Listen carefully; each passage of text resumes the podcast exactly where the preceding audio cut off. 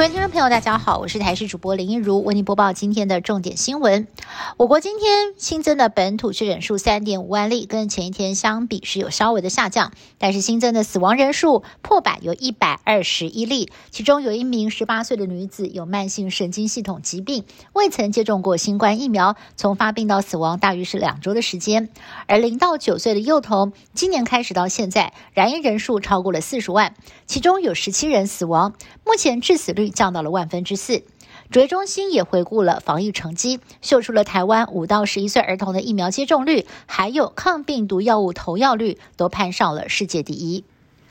我国目前累计达三百八十万人确诊，疑似重复感染的个案也越来越多。指挥中心日前也找专家开会，针对重复感染给出了明确定义：只要在发病一到三个月之内有出现症状恶化，同时 PCR 阳性、CT 值小于二十七，又或者快筛阳性，经过医师评估之后，就算重复感染。如果是距离发病日超过三个月，PCR 阳性，CT 值只要在三十以下也能够算，但如果是感染一个月之内又出现症状，则不算是重复感染。很多民众确诊之后会出现严重的喉咙痛，有医生就分享了缓解喉咙痛的方法。他说：“一开始啊，连吞口水都觉得很痛。后来除了服用止痛药、止咳药跟清关一号，也想到家里头有病人送的桑葚汁哦。他试着加冰水喝了两周，再搭配止痛药一起使用，喉咙痛缓解的状况呢是相当的不错，让他可以在隔离期间透过视讯会议处理医院的大小事，甚至参加线上演讲，连听者都说完全看不出讲者有任何的异状。”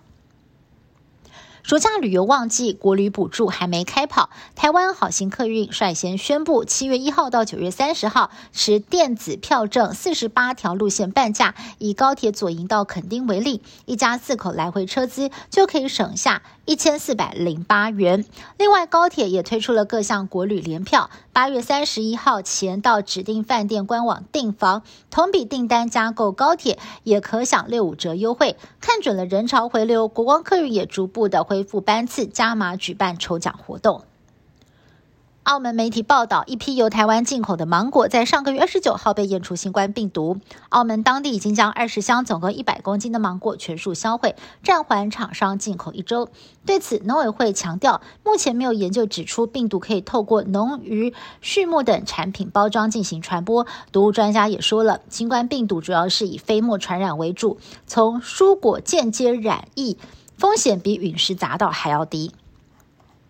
美国总统拜登再度口误。拜登在北约峰会后的记者会上谈到了芬兰跟瑞典两国加入北约一事，结果把瑞典说成了瑞士。不过他很快的就发现自己口误，并且及时更正了。而这一届的北约峰会上，首度提到了中国是北约关切的系统性挑战。中俄两国威权主义国家深化战略伙伴关系，跟北约的价值观还有利益背道而驰。中国大陆外交部发言人赵立坚则是回应说，北约才是世界和平。稳定的系统性挑战。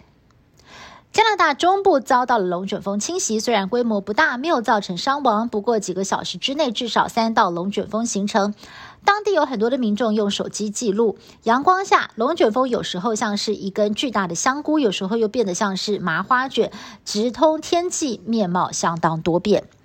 以上新闻是由台视新闻部制作，感谢您的收听。更多新闻内容，请您持续锁定台视各界新闻以及台视新闻 YouTube 频道。